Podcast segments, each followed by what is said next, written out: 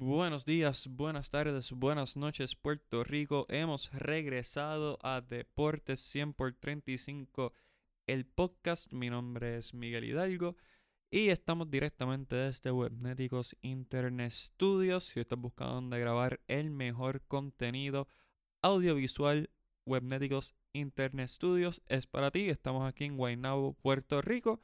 Búscanos a través de Webnéticos Internet Studios en la página de Facebook y también contamos con el mejor internet, el de Aeronet. Y hoy tenemos un gran episodio, vamos a hablar de las ventanas y de la selección nacional de baloncesto de Puerto Rico. Vamos a hablar un poquito acerca de la pelea de Tyson Fury y Deontay Wilder. Vamos a, tengo una descarguita en contra de la Liga Voleibol Superior Femenino. Y por último, unos últimos anuncios. Y antes de empezar el programa, quiero darle la bienvenida a mi invitado directamente desde Impacto Deportivo, el narrador de la juventud, el gran Javier Sabaf. Dímelo, Javier. Saludos, Miguel, y saludos, ¿verdad? A todos los que nos escuchan a través de todas las plataformas de podcast. Estoy activo, contento, feliz, emocionado, porque nada ni nadie puede contra Deporte 100 por 35. Nosotros, eh, semana tras semana, estamos aquí analizando, discutiendo el deporte nacional y el deporte internacional.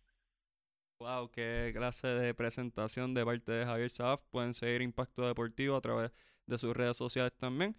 Y Javier, vamos a empezar con nuestra selección nacional de Puerto Rico, la de baloncesto, la máxima selección que tenemos ahora mismo en cuestión de fanaticada, pero la de los resultados más bajitos entre los deportes en conjunto. Eh, tuvieron un juego el 20 de febrero en el Coliseo Roberto Clemente ante la selección de Estados Unidos, que fue el primer partido ante este conjunto, y luego se enfrentaron nuevamente el domingo 23 de febrero en Washington, D.C. En ambos partidos la selección cayó derrotada ante un oponente que claramente era superior, eh, pero dentro de todo vimos cosas buenas, también obviamente vimos cosas malas. Eh, dame tus primeras impresiones de esto, de esta ventana. Vamos a empezar con el primer juego que fue en el Clemente. Pues mira, este, antes ¿verdad? de entrar en el análisis de ese primer juego, tú, tú dijiste algo muy importante.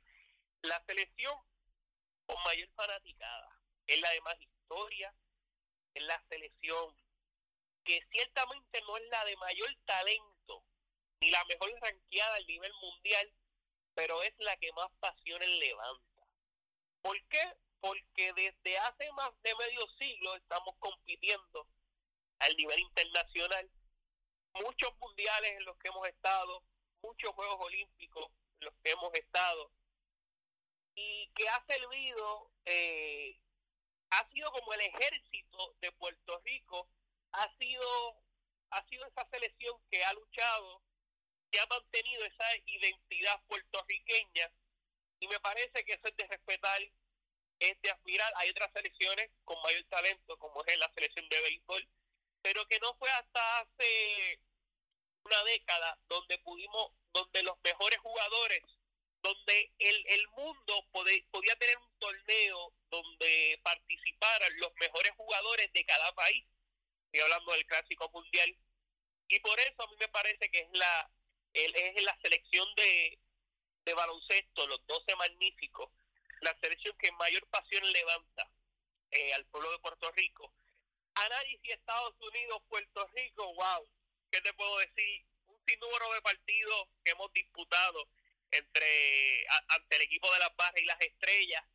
Eh, partidos que mayormente, ¿verdad? Más allá de, del aspecto competitivo, el aspecto deportivo, pues hay otra, otras razones sociopolíticas, ¿verdad? Que, que siempre llaman la atención cuando jugamos ante, los Estados Unidos. La presentación previa ante un equipo norteamericano, un equipo estadounidense, que fue en los Juegos Panamericanos, donde Puerto Rico, con una selección B, se puede decir, vino de atrás y derrotó a un equipo de colegiales de una sola conferencia de los Estados Unidos. Sin embargo, el pasado lunes Puerto Rico arrancó el pasado miércoles, eh, jueves, jueves, Puerto Rico arrancó. Eh, el proceso preclasificatorio, el proceso clasificatorio a lo que será el AmeriCup 2021 en un grupo bien complicado, donde está Estados Unidos, donde estaba AMA, que ha elevado su nivel de juego en los últimos años, y donde está México, que en, los últimos años se ha ido de tú a tú ante la escuadra boricua. Arrancamos ante los Estados Unidos, un equipo confeccionado por jugadores que participan en la Liga de Desarrollo de la NBA. Puerto Rico, ¿verdad? Pues yo, yo tenía expectativas no altas, pero sí creía que una victoria de Puerto Rico era posible.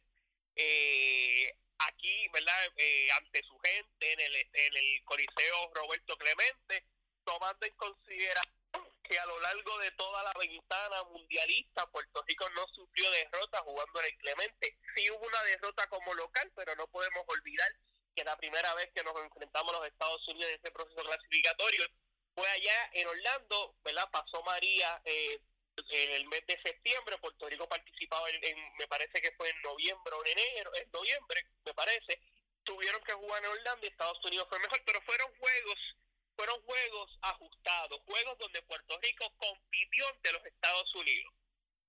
Para este partido, pues como todo el mundo sabe, David Vueltas anunció su retiro indefinido de la selección nacional. Yo creo que él eventualmente él, regresará. Eh, Vueltas no había cargado en el, en el pasado mundial, pero a pesar de la, de la ausencia de David Vueltas, yo creía que Puerto Rico tenía el talento para derrotar a los Estados Unidos. Tuvimos un arranque de partido, una primera mitad desastrosa, desastrosa por completo. Estados Unidos dominó a plenitud. Uno, uno hubiese pensado, ¿verdad? Eh, si uno no estuviese viendo el juego y ver el resultado, ah, pues Puerto Rico se está midiendo al equipo A de los Estados Unidos. Y no es así. Puerto Rico se estaba midiendo hasta un equipo confeccionado por jugadores de la Liga de Desarrollo. Estamos hablando de un equipo, tal vez un equipo triple Z. Mm. Y Puerto Rico no pudo competir en esa primera mitad cayeron en ritmo de juego en la segunda mitad, se fueron de tú a tú, pero el alón que dio los Estados Unidos en esos primeros 20 minutos fue demasiado y Puerto Rico no pudo venir de atrás. Esa situación ya ha pasado previamente, previamente en la, en la selección nacional, lo recordamos, ¿verdad? Eso en los Juegos Panamericanos de Lima, Puerto Rico comenzó atrás, me parece que perdió la primera mitad por 12 puntos ante los Estados Unidos, fue mejorando en la segunda mitad. En el Mundial ante el equipo de Irán, Puerto Rico comenzó como un bólido, eh, eh, disculpe, Irán comenzó como un bólido sumamente fuerte, eh, va a tener, me parece, ventaja de 20 puntos, la mitad se acabó por 18 frente al equipo iraní y Puerto Rico vino de atrás. Sin embargo, ante los Estados Unidos no pudimos venir de atrás. Eh, a mí me a mí verdad eh, tuve la oportunidad de ver la conferencia de prensa me parece que estuviste allí este Miguel y el dirigente Dicasiano pues señaló que en lo que ha señalado eh, desde siempre desde que inició en la selección nacional y es que Puerto Rico pues no tenemos la genética no tenemos la estatura, no tenemos la fuerza para jugar el estilo de baloncesto que estamos acostumbrados a jugar. ¿Cuál es el estilo de baloncesto que estamos acostumbrados a jugar? Pues la guerrilla, el uno contra uno, el, el baloncesto estadounidense. Nuestro baloncesto, y esta es la realidad, es un calco malo del baloncesto estadounidense. Yo creo que hay unas razones sociopolíticas por las cuales nosotros queremos jugar así o, por, por las razones por las cuales nosotros jugamos así. Eh, y él pues eh, entendió sin embargo ya llevamos cuatro, él lleva desde el 2016, él, su primer torneo fue el, el Centro Vázquez que se celebró en Panamá, que ese, eh, el primer partido de dedicación fue ante la selección panameña y Panamá sacó de cancha a Puerto Rico, luego Puerto Rico ¿verdad? pues mejoró y terminó ganando lo que fue el centro básquet, pero llevamos ya cuatro años de a la selección nacional presentando las mismas excusas, que no hay preparación, que no hay esto, no hay lo otro, que tenemos que mejorar nuestra cultura balonceística, que nuestra liga, pues lo que se hace es jugar zona, que en el baloncesto superior nacional, pues lo que juega uno, eh, quiere jugar uno contra uno, dominar por sus capacidades físicas, y lleva cuatro años y no ha podido corregir eso, claramente, pues complicadísimo corregir eso, pero ya a, estos cuatro años ya se deben de ver mejoras en la selección nacional y desafortunadamente, pues yo no estoy viendo esos cambios. Él también ha señalado que ahora espera para la próxima, eh, para el repechaje, contar con jugadores colegiales, eh, que con esos jugadores colegiales va, va a mejorar la selección nacional eh, yo creo que hay mucho trabajo por hacer, hay mucho trabajo por hacer. A mí realmente me dio mucho coraje el, el desempeño de Puerto Rico en, este, en esta ventana mundialista. Me parece que fue desastroso. Uno dice que si Estados Unidos es Estados Unidos, los mejores del mundo. Mira, Puerto Rico ha demostrado anteriormente que ante equipos de la Liga de Desarrollo, de los ante equipos constituidos por jugadores de la Liga de Desarrollo eh, de los Estados Unidos, la selección nacional ha podido competir y esta vez no pudimos competir. Dependemos una y otra vez de las individualidades. De las individualidades. Tiene que surgir un héroe, como fue David Vueltas, como en el pasado siempre ha sido en el pasado reciente con José Juan Barea, ahora fue Isaías Piñero, que jugó bastante bien, a veces Renaldo Bachman, a veces el otro, pero no hay consistencia de parte de los jugadores, eh, de parte del cuerpo técnico, así que yo creo que hay un camino largo, un camino difícil, hay que mejorar demasiado. Vamos a ver, ¿verdad?, qué nos depara de cada futuro.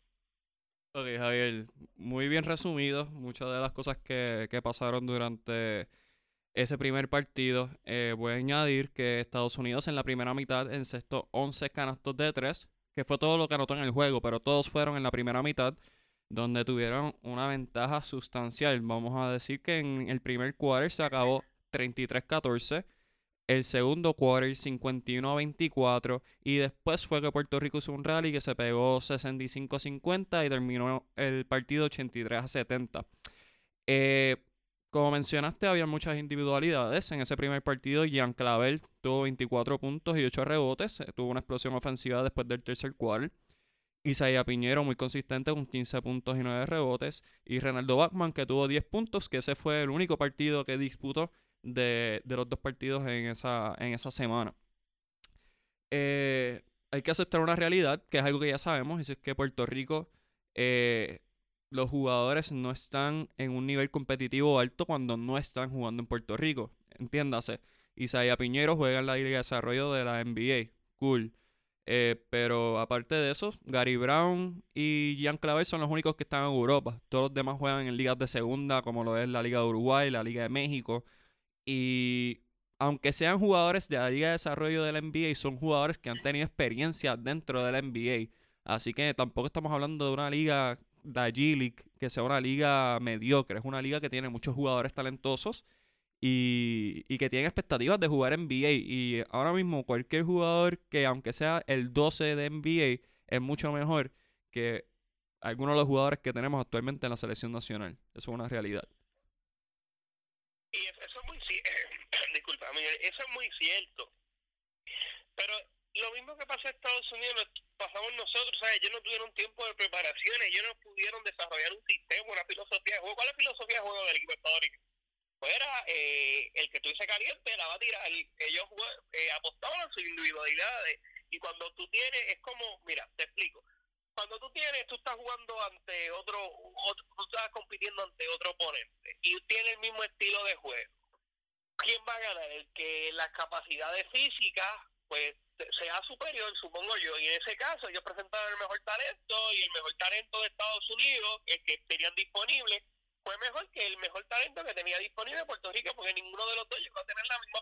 Eh, los dos llegaron a tener la misma preparación. O sea, cuando 72 horas antes del partido pudieron hacer su primera práctica. O sea, a mí, a mí me llamó mucho la atención, este Miguel, el desempeño, o sea, negativamente, el desempeño de los armadores de Puerto Rico. Gary Brown ha sido exitoso con el equipo de los Atléticos de San Germán eh, en el baloncesto superior nacional, fue el jugador más valioso y siempre que llega aquí con San Germán, pues eleva su nivel de juego, le da otra dimensión a los Atléticos, también eh, ha tenido oportunidad de jugar eh, en Europa, parece que ahora está participando en la liga en la liga de Turquía. De, estar en, Israel, no, ¿verdad? No, no, no recuerdo con certeza, voy a estar eh, está, chequeando. Está en Turquía, Javier. está en Turquía, está en Turquía, correcto, correcto este, eh, pero, mira, a mí el primer partido se fue en Coca eh, Gary Brown y Ángel Rodríguez, este, entra, cuando la se le da la oportunidad, también estaba jugando un baloncesto que, que es, espantoso, o sea, yo no podía entender, o sea, Puerto Rico siempre se ha caracterizado por tener grandes armadores en la selección nacional, desde Pachín Vicente, eh, Torres, eh, Pico López, los recientes Carlos Arroyo, José Juan Marea, inclusive armadores que han tenido poco tiempo en la selección nacional, poco tiempo en juego, como Cristian Dalmau, Filiberto Rivera, el propio Richie Dalmau, Bobby Ujato, o sea, armadores elite. Y esta dupla de armadores, o sea, está, a mi entender, años luz de esos grandes armadores. Gary Brown el partido se fue en coca, se le hace complicado correr la ofensiva del equipo de Puerto Rico, es cierto, aporta con el rebote, aporta con asistencia, pero es que tiene mucho tiempo el balón en las manos. Eh, yo te soy sincero, Miguel, yo cojo mis 12 jugadores para repechar el, el, los mejores talentos disponibles. Y yo no tengo como armadores a Gary Brown y a Henry Rodríguez. Yo creo que han tenido oportunidades de más de demostrar que están en niveles ciertos. Gary Brown tuvo sus momentos en el Mundial pero ha sido sumamente inconsistente con la con la selección nacional. Caso de Ángel Rodríguez, quien participó en el baloncesto colegial, lució muy bien el baloncesto colegial, eh, estuvo en la liga de, eh, de desarrollo y, y uno uno uno pues trataría de pensar o espera que, que eleven su nivel de juego eh, luciendo la, el, el, uniforme nacional y mira no lo han podido hacer eh, Casiano para esta ventana optó por irse con solamente dos armadores. Yo creo que en Puerto Rico la cantera de armadores es sumamente amplia, extensa, la que viene subiendo de escuela superior y colegio, ni se diga. En mi equipo ideal yo tengo a Andrés Pulvelo en la selección nacional, inclusive no me extrañaría que fuera el, eh, de aquí a uno o dos años ya eh, fuera el, el, el armador de la selección nacional regular, pero hay otros armadores como el caso de Cristian Pizarro, como el caso de Jadel Fernández, como el mm. caso del Macho de Jesús, eh, como el caso de Javi González. Eh, hay un sinnúmero de armadores que se le pudiese dar la oportunidad para al menos ser ese tercer armador. O sea, Puerto Rico está, en cuanto a armadores, está años luz eh, los que tienen la selección nacional a los que estaban hace una década, como Carlos Arroyo y, José Juan Marea. Yo creo y, es, y de eso entonces siempre se llevaba ese tercer armador que mayormente era Iberto Rivera, lo último era eh, Carlos Rivera, yo creo que se deben de llevar un tercer armador porque estos jugadores eh, lo, no han demostrado tener consistencia en la selección nacional y uno no se puede dar el lujo en este formato de ventanas, de perder estos juegos holgadamente, de no poder, de estos armadores no poder correr en la ofensiva de Puerto Rico, yo creo que de cara ¿verdad? A, la, a la próxima ventana, que va a ser para el, mes de noviembre, Edicaciano opte por añadir un tercer armador en la selección nacional y es curioso porque ya para esa ventana de, noviembre no sabemos si Gary Brown o, eh, el propio Ángel Rodríguez. Por compromiso, Gary Brown puede haber elevado su nivel de juego en clubes y demás, que tal vez pueda recibir un contrato, no sé, de Gilio, jugar eh, Euroliga y demás, y tal vez no estén disponibles para la selección nacional y hay que ir contando, ¿verdad? con esos otros armadores que ciertamente también tienen el nivel, que no, por ley que oye razón, no se le ha dado la oportunidad. Yo creo que ya es hora, ¿verdad?, de que se le abran las puertas y que no la posición de armador no se centre en dos personas, en Rodríguez y Gary Brown, porque desafortunadamente no, no han sacado los resultados. Ok, Javier. Eh, voy a diferir de ti en que no se ha brindado oportunidad y honestamente estoy de acuerdo con que no se ha brindado sin embargo, muchos de los nombres que has mencionado son jugadores que apenas han tenido roles protagónicos dentro del baloncesto superior nacional. O sea, estamos hablando de alguien como Cristian Pizarro, que eh, estuvo con Mayagüez, brincó para Arecibo o viceversa, y nunca ha sido un jugador protagonista dentro de un equipo ganador. Macho de Jesús, si no me equivoco, estaba jugando en el exterior, en una de las ligas de Centroamérica, ah, para ese momento sí me molestó que, y no es tanto que me molestó, sí me resultó raro que no se convocara a alguien como Jordan Howard, que está en Puerto Rico, está practicando con los brujos de Guayama. Es que no señaló prefiere ver primero el baloncesto superior nacional para, la, para los Juegos Panamericanos, la Selección Nacional de Puerto Rico presentó su plantilla a Iván Gandía, que no ha tirado una bola en el superior nacional, que desde entonces no había sido drafteado. Ahí estamos viendo una inconsistencia en los planteamientos del dirigente nacional. A Iván Gandía no había tirado una bola, está en la selección nacional. Jordan, eh, estuvo en la selección nacional panamericana. Jordan Howard no ha tirado una bola en el BCR. Hay tengo que verlo primero en el BCR hay una inconsistencia de parte de los planteamientos del dirigente de la selección nacional continua, Miguel. No, y estoy completamente de acuerdo. Y el BSN ya no debe ser barómetro para identificar a alguien que sea un talento para la selección nacional, porque, como menciona, porque nuevamente el baloncesto superior nacional no es la potencia que era en los años 90. O sea, el BCN ahora mismo es una liga a la par con la Liga de México, que desafortunadamente nos gusta o no, es una liga de segunda.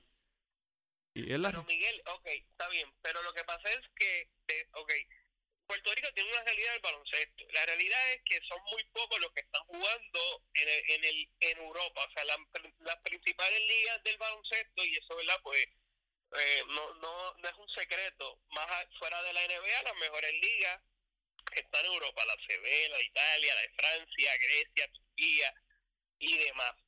Y los puertorriqueños pues ya no están yendo a jugar allá. O sea, los puertorriqueños, la inmensa mayoría juegan en México, ahora están jugando en la Liga Centroamérica, donde ha habido un crecimiento ¿verdad? En, el baloncesto. Van a Nicaragua, van a El Salvador, van a Colombia, van a Chile, van a Argentina, van a Uruguay. Y esa es nuestra realidad del baloncesto. Y la inmensa mayoría de esos jugadores, además de jugar en esas ligas latinoamericanas, juegan en el baloncesto superior nacional. O sea, son muy pocos los jugadores que están participando en Europa y hay que ver esto, estos dirigentes y ver que también participan en el baloncesto superior nacional porque Eddie Casiano, eh, a pesar de que él había dejado el equipo de Aguada porque era mucho trabajo para él tener la selección nacional y tener eh, al equipo de, de Aguada, eh, decidió, ¿verdad?, el año pasado estar con el equipo de Quebradilla, o sea, que estar pendiente, ¿verdad?, de lo que están haciendo estos jugadores y la inmensa mayoría de ellos, pues participan en el Instituto Superior Nacional y yo creo que esa es nuestra realidad, Miguel, o sea, la, la primera liga que tiene que ver el Edicaciano y que ve el Banco Superior Nacional, porque todos estos jugadores de la selección nacional, con excepción de Isaías Piñeiro, y no recuerdo ningún otro más, es Rodrigo, ¿verdad?, Patido por acompañamos, el que iba a jugar, eh, Isaías Piñeiro, Bagman, que también no ha querido jugar todavía con, con, con a pesar de que anteriormente jugó, estos jugadores participan en el baloncesto superior nacional.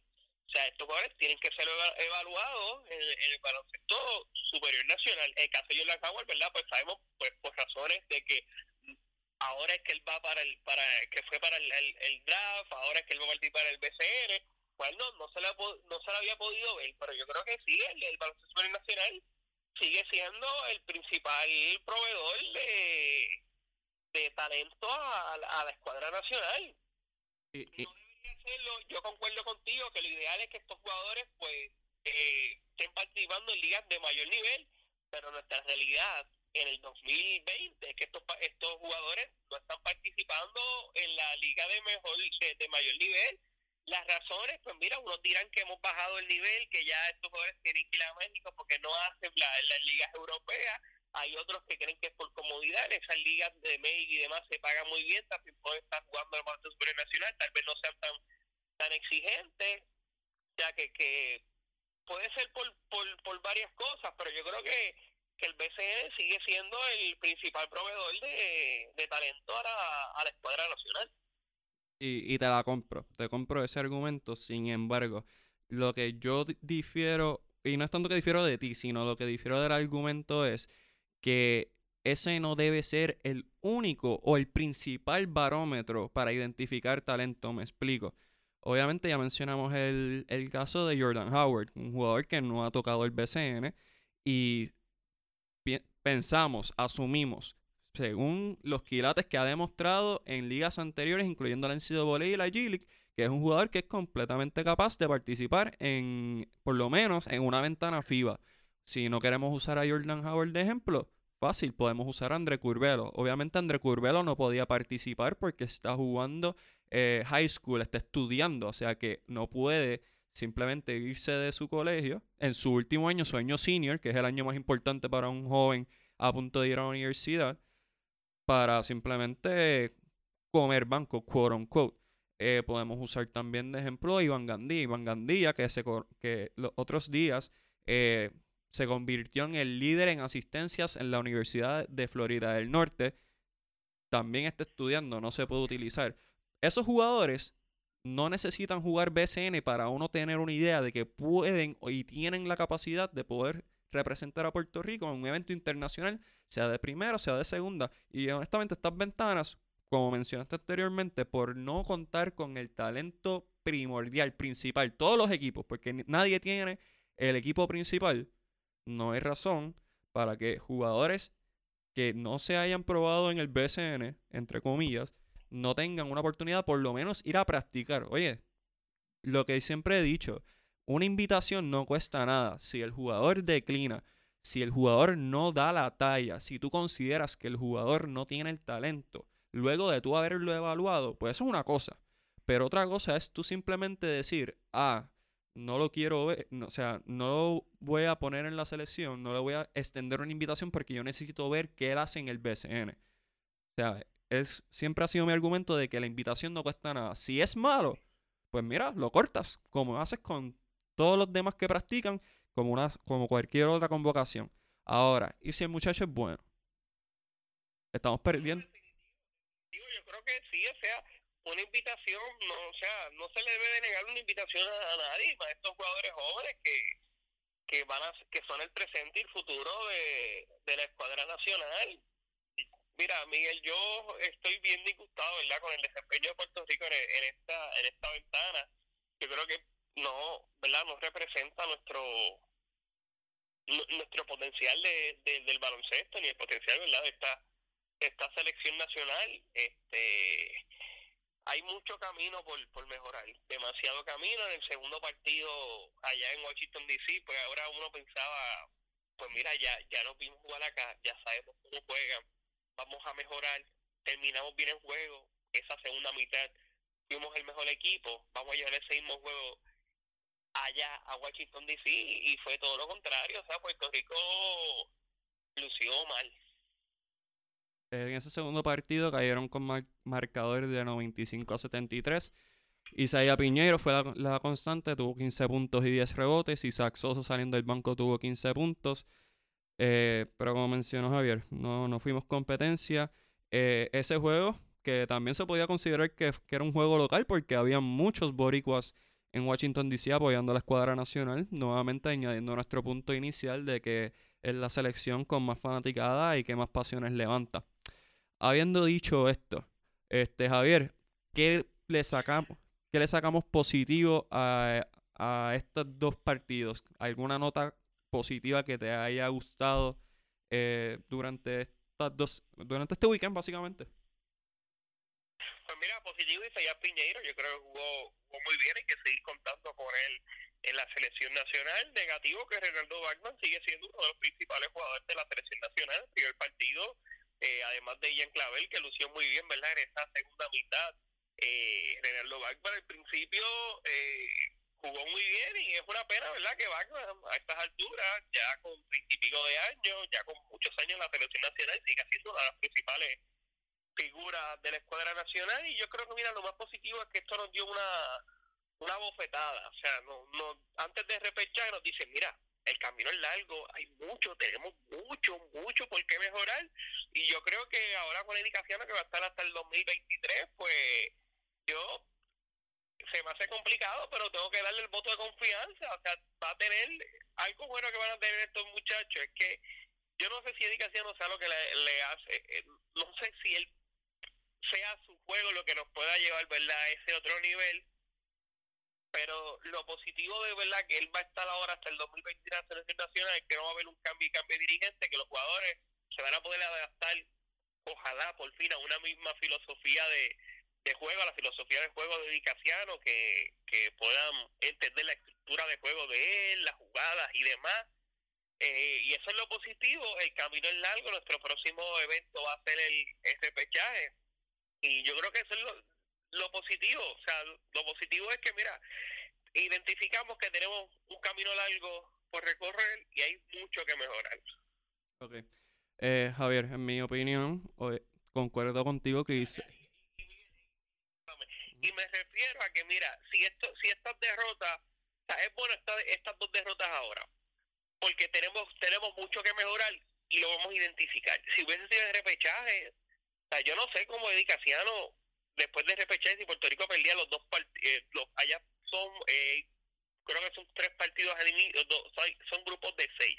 grupos de ese grupo de ocho, ahora no, no recuerdo muy bien, pero que si esto, este desastre hubiese sido allá, y no ante Serbia, que Serbia es mejor equipo, ante equipos de, de nuestro propio nivel, puede decir estos, estos resultados, mira, yo creo que la figura de dedicación en la selección nacional hubiese corrido peligro, o sea, yo creo que no le iban a renovar el contrato, no ahora le dieron la extensión, pero es bueno de que estas derrotas vengan ahora y no allá en ese pechaje. Ok. Eh, volviendo a, a, lo que estaba mencionando, positivo, pues eh, Piñero nos deja saber que tenemos un, un 3 eh, que puede jugar a la 4 con mucho talento, muy con un gran futuro y muy comprometido con la selección. Eh, lo ha demostrado desde que dijo que sí. Sería interesante ver cómo sería la dinámica si algún día las estrellas se alinearan y pudiéramos tener una línea frontal de Isaiah Piñero, George Condit y Tyler Davis. Sería maravilloso pensar qué pudiese pasar si ese fuese el caso. Pero me estoy adelantando un poco. Muchas cosas tienen que pasar para que eso, eso ocurra.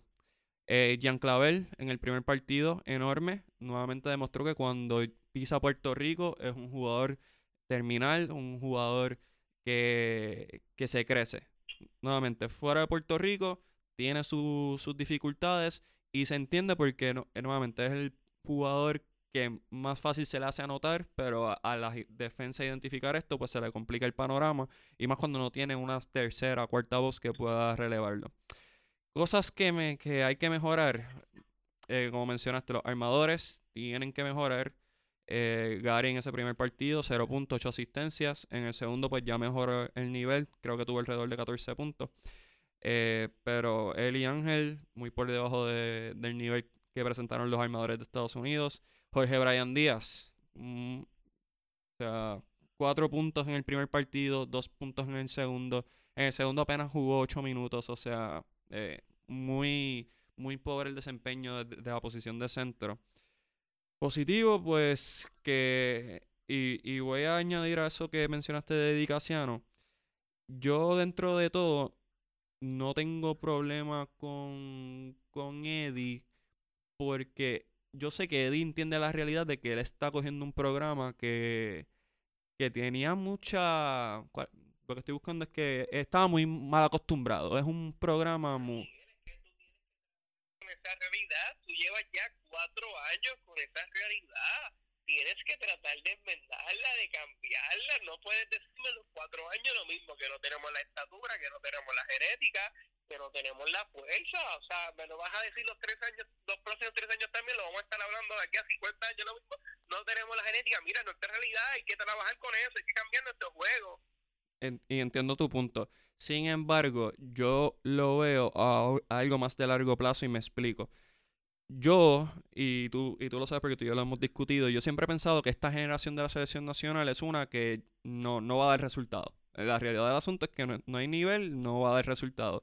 Sin embargo, con la consistencia de que Eddie ya tiene ese contrato garantizado y que está trabajando hasta con su grupo técnico hasta las categorías menores jugadores del futuro están viendo un sistema y se lo están aprendiendo. Si es un efectivo o no, eso lo, tendremos que ver en la cancha. Sin embargo, jugadores como Curbelo, jugadores como Andrés Pinzón, que está también en Lujay, o sea, jugadores de esa talla están viendo el mismo sistema desde jóvenes y tal vez cuando les toque vestir la camiseta eh, de la Selección Nacional de Puerto Rico, uno, van a estar acostumbrados a lo que se va a correr, porque nuevamente esto es algo que nadie tiene preparación. Esto es un fin de semana, cinco prácticas como mucho y pensimos. Así que yo trato de verlo más en, lo, en el largo plazo, en el macro, más que el micro, porque honestamente este equipo no, no me daba confianza en, en el, no me da confianza en el repechaje, no me dio confianza en el, el clasificatorio. O sea, yo tengo muchas dudas del, del talento de este, de este conjunto. Así que... Con la figura de Carlos Arroyo en la escuadra nacional como asesor senior, eh, como asesor, ¿verdad?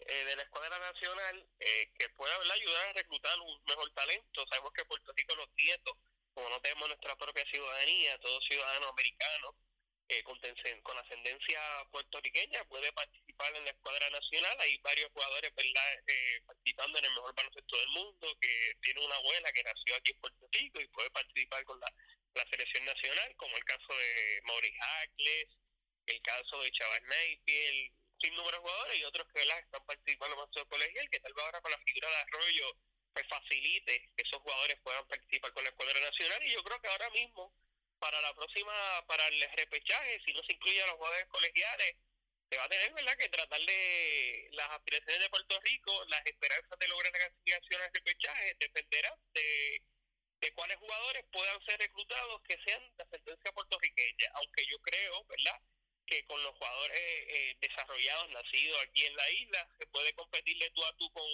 con, ellos, pero se tiene que presentar el mejor talento de ellos y, tienen que tener la preparación adecuada. Sabemos que ¿verdad? estos procesos dificultan que se pueda tener una, una gran preparación para el mundial, pues se tuvo una buena preparación, prácticamente un, un mes eh, de práctica y se pudo, dentro de todo, se logró lo que se, para mí se logró lo que se esperaba. Puerto Rico tiene que de ronda para subir y luego, cuando equipos superiores como Italia, como como España y Serbia, se iba a caer derrotado ante Italia, casi se le da el palo, Italia también va a ser rival en el repechaje, así que vamos a ver, ¿verdad?, eh, qué talento se puede presentar de cara a, ese repechaje, eh, Miguel, pero no podemos bajar la guardia en este AmeriCup porque ahora mismo estamos en el, en el preclasificatorio, estamos en el clasificatorio lo que será el AmeriCup 2021. Son 16 selecciones que están participando en este clasificatorio, divididos en cuatro grupos de cuatro. Puerto Rico cayó en el grupo con México, Bahamas y los Estados Unidos. Ya Puerto Rico está en la última posición porque tiene marca de 0 y 2. Estados Unidos le está liderando con 2 y 0. Bahamas y México dividieron honores en sus partidos tienen marca de uno y uno. Pasan los mejores tres de cada grupo, pasan ¿verdad? los 12 que estaban disputando el AmeriCup. El AmeriCup, pues anteriormente eh, clasifica, se jugaba cada dos años, era el torneo de las Américas o el campeonato americano. El campeonato americano era para clasificar al mundial, el torneo de las Américas era para clasificar a, a los Juegos Olímpicos. Ahora el Americón no te clasifica a nada a nada mundial, solamente te me parece, yo creo que no se ha anunciado aún que va a clasificar a siete equipos a los Panamericanos que se va a estar celebrando en Santiago, Chile 2023, el octavo equipo en la representación chilena, el sede pues no tiene que pasar por el clasificatorio.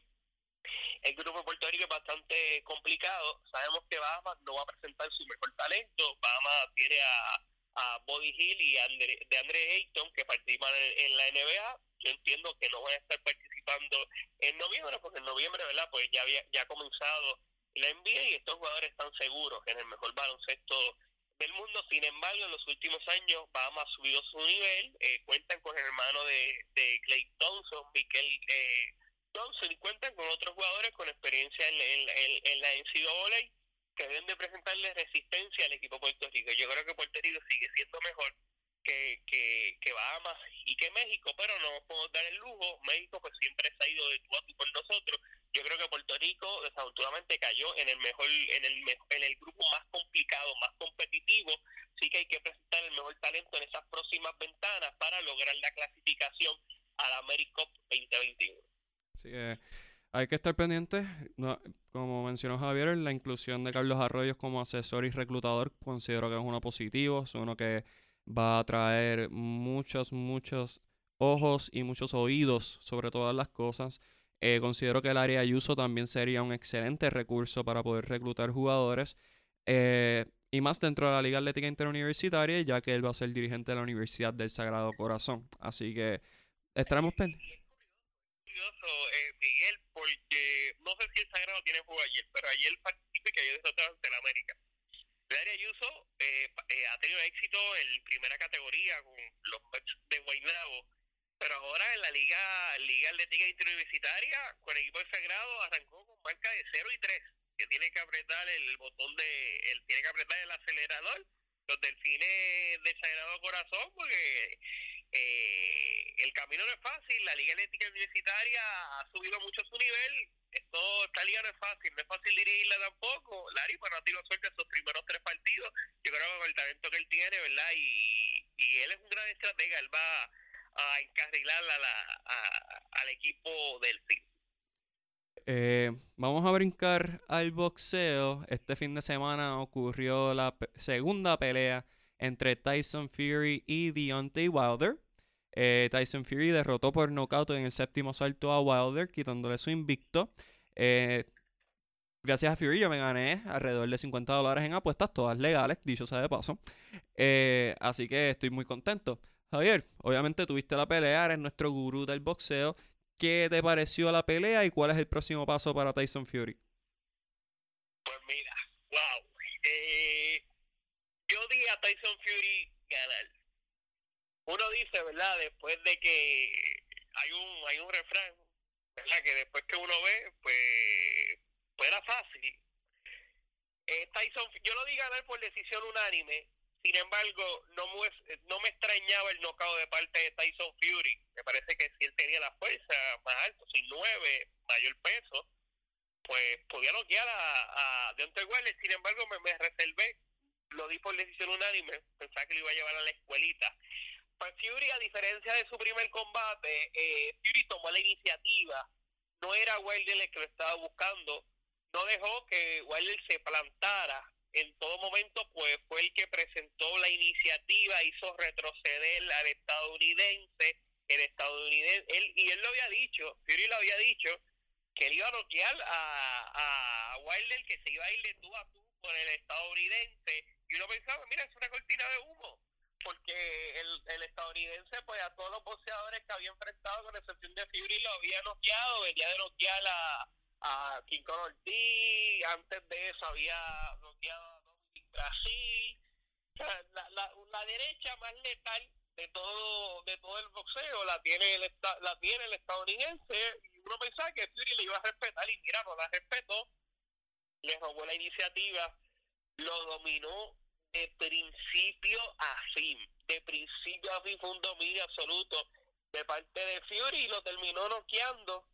Yo creo que va a venir la tercera la tercera pelea. Eh, Wilder ha, ha dicho que lo que lo, lo chavó fue que él en el, el, el, uniforme, el, el, disfraz que tenía, pues pesaba 45 libras y eso pues le, le quitó la pierna, no se sentía bien yo creo que la revancha va, va, va a volver, pero si, si se da la revancha, Tyson Fury debe dominarlo nuevamente. Fury, pues con este knockout, yo creo que demuestra que es el mejor peso completo de la actualidad. Eh, uno de los grandes, me parece, de, de la historia. Su carrera, su vida, yo creo que pronto debe de ir, eh, una vez se retire o ya, puede, puede hacer una película de Tyson Fury, un hombre que derrotó a Vladimir Klitschko cuando nadie, cuando uno pensaba que Klitschko eh, era invencible, lo dominó convincentemente, él entró en crisis, usaba droga, eh, en dos ocasiones se le cayó la revancha ante Vladimir Klitschko, él antes de regresar a pelear, él decía, eh, él, intentó hasta, eh, él pensó hasta quitarse la vida, o sea, entró en una crisis muy aguda, cuando empezó a, regresar, antes de pelear, él dijo, mira, yo voy a volver a ser campeón y voy a hacer 10 defensas de título. Y realmente yo escuchaba eso y decía, este tipo está loco. Pero no, él pues volvió, hizo la pelea ante Wilder, mira, eh, nuevamente eh, es campeón mundial, llegó a Estados Unidos y se ha ganado, ¿verdad? El, el cariño de toda la fanaticada. Eh, es un show el tipo, eh, vende, atrae fanáticos yo creo que el próximo paso debe ser una pelea ante Anthony, además de la revancha, una pelea de ante Anthony, ante Anthony Joshua para demostrar que en efecto, demostrar lo que realmente no tiene que demostrar, porque para mí Anthony Joshua es un paquete, demostrar que es el mejor peso completo de la actualidad y que los demás están bastante lejos de él. Así que ya sabemos que va a haber una, una tercera pelea, por lo menos eh, Deontay Wilder mencionó que va a ejercer su derecho de una tercera pelea.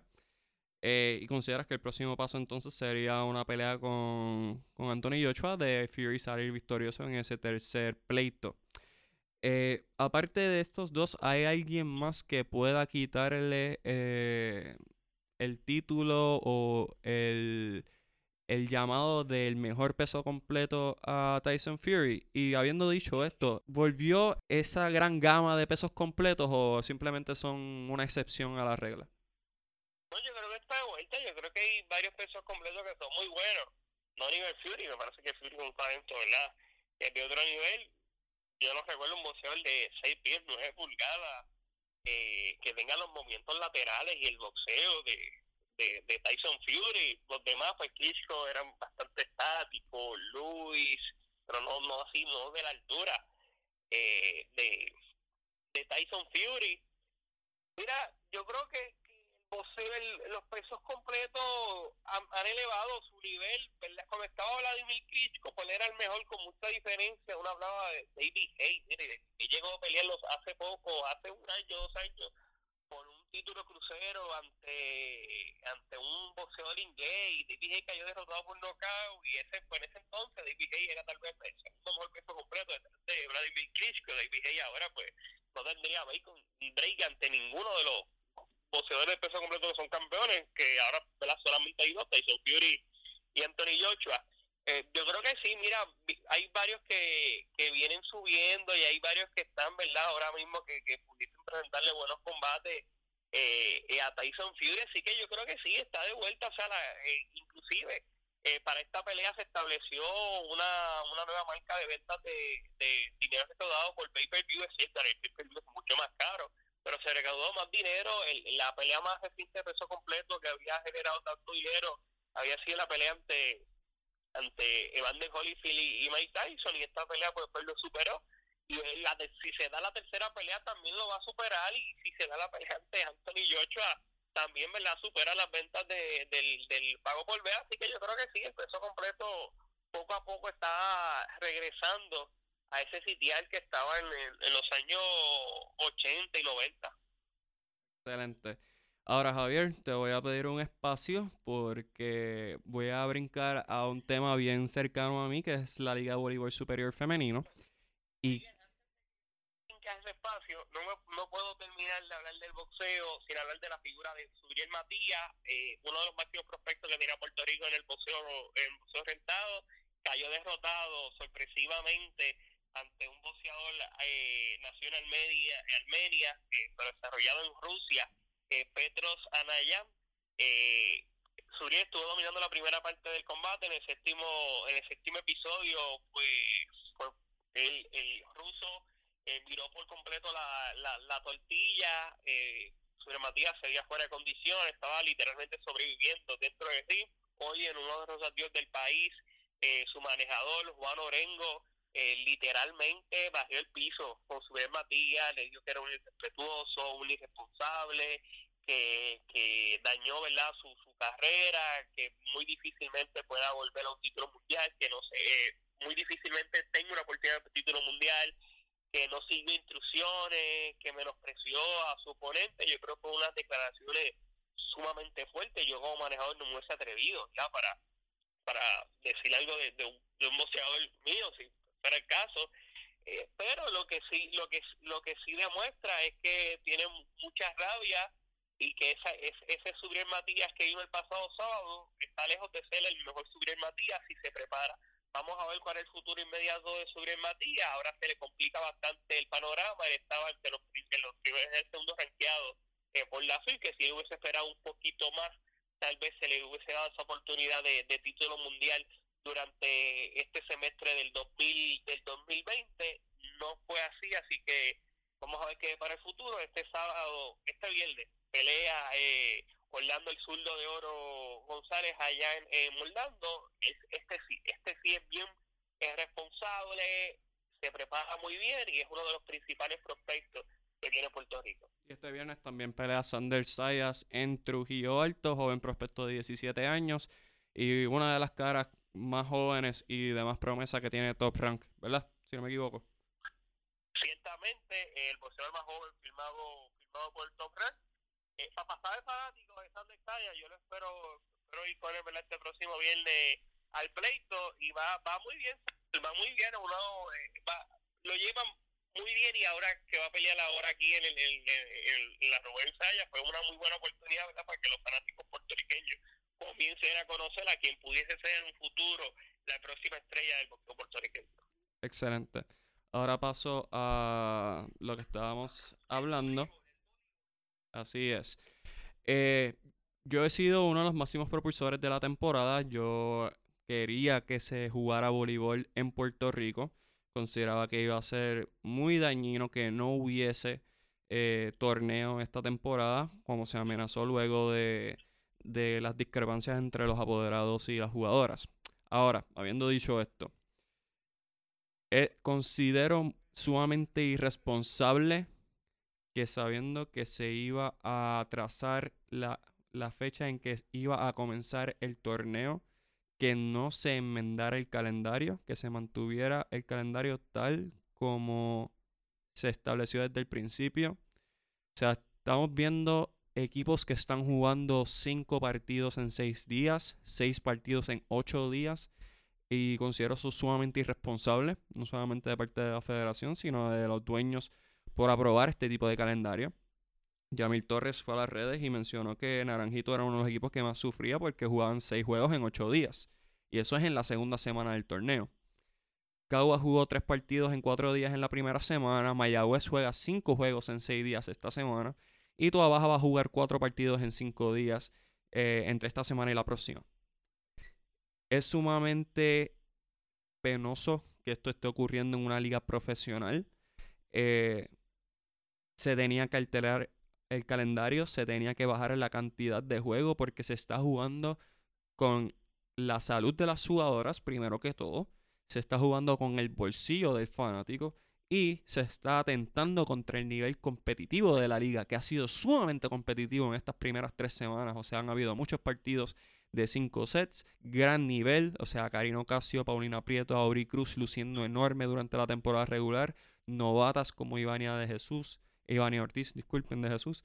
Eh, Genesis Viera, eh, Jocelyn Quillan, eh, Dalian Liz Rosado. En fin, un gran torneo so far. Sin embargo, va a llegar el momento que las jugadoras van a sufrir estragos por eso mismo, porque no están descansando. Esta es una temporada donde los preparadores físicos van a tener que lograr milagros para poder llegar a abril, mayo saludables. Y la cosa es que se tiene que terminar en mayo por regulación de la Federación Internacional de Voleibol. La liga está requerida a terminar en mayo, por eso no se puede extender el, calendario más de lo que se supone.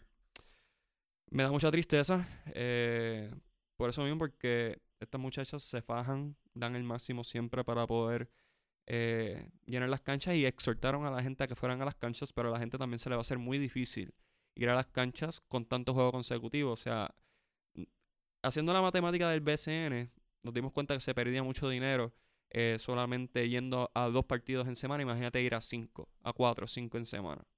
Con una taquilla a 6 dólares con cuatro miembros de tu familia. O sea, es un es una, es una inversión sustancial. Así que... se van a cinco parciales, o sea, las jugadoras también la carga. No es lo mismo tú jugar tres partidos, dos o tres partidos a la semana que jugar cinco partidos a la semana. Es sumamente exigente. Así que mi exhortación, obviamente ya para esta temporada no podemos hacer mucho, pero para la próxima, hacer los ajustes necesarios. Y de parte de los dirigentes, obviamente todos estamos buscando clasificar a la postemporada, pero esos equipos que puedan, en la medida que puedan, descansar a alguna de sus jugadoras, que lo hagan, porque de nada vale llegar segundo o tercer lugar y que tus jugadoras principales no puedan responder cuando llegue la postemporada. Así que eh, me siento mejor, eh, tenía que, que sacarme eso del pecho. Eh, sumamente lamentable. Sin embargo, no paren de apoyar la Liga Voleibol Superior Femenino que está en un gran momento, un gran nivel, se está jugando muy buen voleibol. Así que nada, voy a cerrar el episodio con eso, Javier, a menos que quieras añadir algo en los cinco minutos que nos quedan. Bueno, pues arranca el viernes. El viernes arranca el BCN cuando los a los vigentes monarcas del mejor baloncesto de la cuenca caribeña dos santeros de Aguada, diez equipos, regresan los Mets de Guaynabo, se van a jugar 36 partidos durante la primera etapa, entiendo la serie regular, luego ¿verdad? los mejores ocho clasificados por temporada, se eliminan cuatro, cuatro a seis final, y luego la gran final del baloncesto superior nacional. Yo creo que este año yo no veo un favorito claro, eh, creo que hay una leve ventaja para el equipo de Aguada, aunque eh, al parecer no van a estar contando con John Holland. Sabemos que John Holland fue suspendido de la selección nacional y como la selección nacional, eh, pues me parece que también fue eh, suspendido del, del Baloncesto Superior Nacional. Eh, así que vamos vamos a ver qué nos depara esta temporada del BCN. Ya yo, yo estoy activo con el BCN. Este, Miguel, sabemos que el BCN pues siempre tiene sus cositas, pero el, el BCN es, pura pasión. Es pura pasión. Yo sé que en el próximo episodio tú vas a traer al experto del BCN, a Luis Arturo Álvarez, que él no va a estar hablando más más a fondo de, de esta temporada, pero yo yo estoy activo ya lleva el BCN, va a comenzar eh, un poco más más antes, ¿verdad? De lo que nos tenía acostumbrado, así que ya todo el mundo sabe, activo con el baloncesto superior nacional. Así mismo es, y hoy anunciaron que se le va a dedicar la temporada a la selección nacional del 1990, que llegó en el cuarto lugar en los campeonatos mundiales, que estaba comandado por José Picunín Ortiz, que promedió 18.4 puntos por juego en ese torneo. Así que muy pendientes al baloncesto superior nacional, muy pendientes a Sander Sayas este viernes, muy pendientes a la Liga Voleibol Superior Femenino. Y obviamente vamos a seguir cubriendo todo lo que sea deporte nacional, deporte 100 por 35 e impacto deportivo. Javier, ¿dónde te pueden seguir? Pues miren, estoy en en Twitter e Instagram, en Facebook Impacto Deportivo Radio PR y todos los sábados de 2 a 3 de la tarde por Radio Paz 810 AM.